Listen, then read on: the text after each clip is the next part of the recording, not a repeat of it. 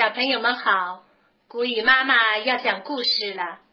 今天我们继续欣赏我的第一本动物科普故事《狼》。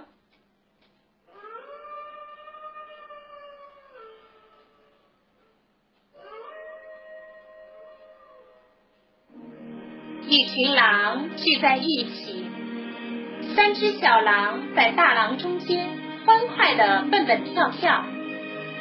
他们的爸爸妈妈正准备出发去打猎，可是小狼乌力心里很不痛快。他已经长得身强力壮了，可爸爸妈妈仍旧不让他去打猎。他恳求爸爸：“求您了，带我去吧！”不行，大狼低沉的嚎叫：“你们几个孩子都给我留在这儿！”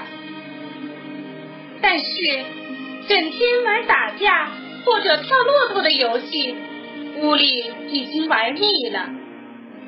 大狼们一走，他就把罗拉、波利和比卢叫到跟前。我们整天待在这儿，真没劲儿。我们也去打猎吧。三头小狼毫不犹豫的跟着哥哥走，和乌力在一起，绝对能玩得很痛快。屋里走在最前面，睁大眼睛，抽动着鼻子，好一副头狼的样子。走在后面的比卢、波利和罗拉却边跑边聊：“我们是不是去抓松鼠？我才不抓松鼠呢，我不会爬树啊。那就去抓兔子，兔子好抓些。你们给我住嘴！”屋里大声说。我们要抓就抓路，要不就什么都不抓。这些偷学打猎的小家伙们，蹑手蹑脚，轻轻的穿过森林，没有踩响一片树叶，也没有踢翻一块石头。这时，屋里嗅到了一种气味儿，肯定是个大动物留下的气味儿。他们继续向前走。突然，你们看，乌力压低了嗓门说：“那就是我们的猎物。”这是鹿吗？比卢惊讶的问道。“我不知道。”乌力回答说，“反正我饿了。”小狼们匍匐在草地上，慢慢的、慢慢的向那只小羊羔靠拢。那只小羊羔猛地跳进了岩石堆，它脖子上的小铃铛叮当直响，仿佛在唱歌。抓不到我，抓不到我。罗拉有些不耐烦了，她走到哥哥面前说：“算了吧，我们该回家了。”是该回去了，天都黑了。比鲁说。我们跑出好远了，波利补充说：“怎么才能找到回家的路呢？”没事儿，听我的。”乌力回答道：“你们要像我一样。”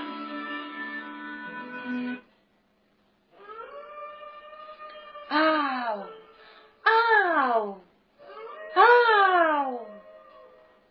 整座大山里。回荡着迷途的小狼们的呼唤，唉，没有谁答应一下，只有森林里呼啸的风声。小狼们害怕了，他们开始哆嗦。突然，他们看到黑暗中有两只绿莹莹的眼睛在闪烁着，原来是狼爸爸来寻找他们了。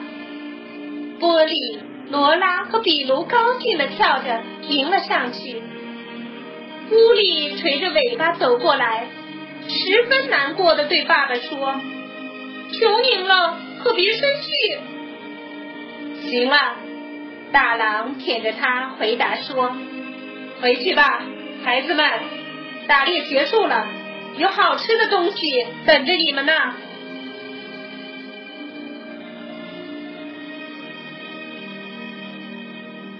关于狼的知识，狼主要生活在欧洲和北美洲，它们本来是大草原上的动物，由于人类的到来，迫使它们躲进了森林和山区。像别的动物一样，比如狮子、狼也是成群结队的在一起生活。勇敢的雄狼是领导者，它的脑袋总是抬得高高的。狼的毛色因它们居住的地区而有所不同，比如北极狼是纯白的，浑身雪白。每个狼群有它们生活的一块领地。它们在那里能够找到足够的食物，以及供它们饮用的水源。狼窝是用其他动物的巢穴改建成的。母狼在狼窝里生小宝宝，每胎生五到六个小宝宝。母狼给小狼喂奶一个月。小狼长到两岁时，便离家去寻找别的领地。建立新的群族。狼群喜欢在晚上嚎叫，它们朝天扬起脖子，发出悠长的呜呜的叫声。这种叫声，有人说是大自然最美妙的歌声之一。狼不为人所爱，长久以来遭到人类的猎杀，已经在很多地方绝迹。现在他受到了保护，又从意大利回来了，生活在阿尔卑斯山脉的某些地区。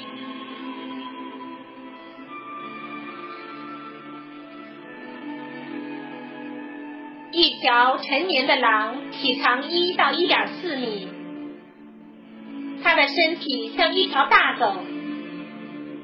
公狼的体重约四十千克，母狼。稍微小一些。欧洲狼的毛是黑褐色的，冬天它的毛长得又多又厚。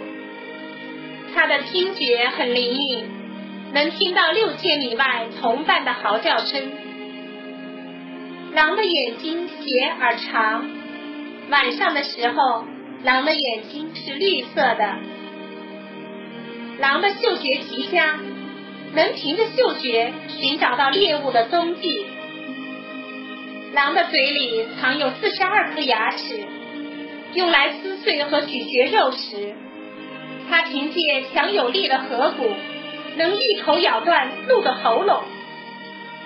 它的尾巴蓬松多毛，常用摇尾巴的方式来表示愤怒、恐惧和欢乐。它的腿很长。一天能跑一百千米。狼的亲戚，狼的亲戚很多，它们都属于庞大的犬科。豺是一种专门吃腐烂食物的动物，在非洲，它们吃母狮杀死的动物的残余部分。经过驯养，豺也能像狗一样对人很亲热。河生活在中国、俄罗斯和中欧地区的森林里，它们吃果子，捕猎啮齿类小动物，还会在溪流里捕鱼。沙地狐和所有的狐狸一样，是狼的远亲，它的体重只有一点五千克。它生活在沙漠里，靠捕食蜥蜴、啮齿类小动物和小鸟为生。猎狗成群结队的生活在非洲大草原上，它们能够连续几小时追逐斑马或羚羊，直至猎物疲惫倒下。澳洲野犬是一种野狗，生活在澳大利亚。它们单独或结成小群体，攻击羊群，也攻击袋鼠。狗在人们的日常生活中随处可见。大约在一万四千年前，人类开始驯养狼。所有的家犬，从猎犬到牧羊犬，都是狼的亲戚。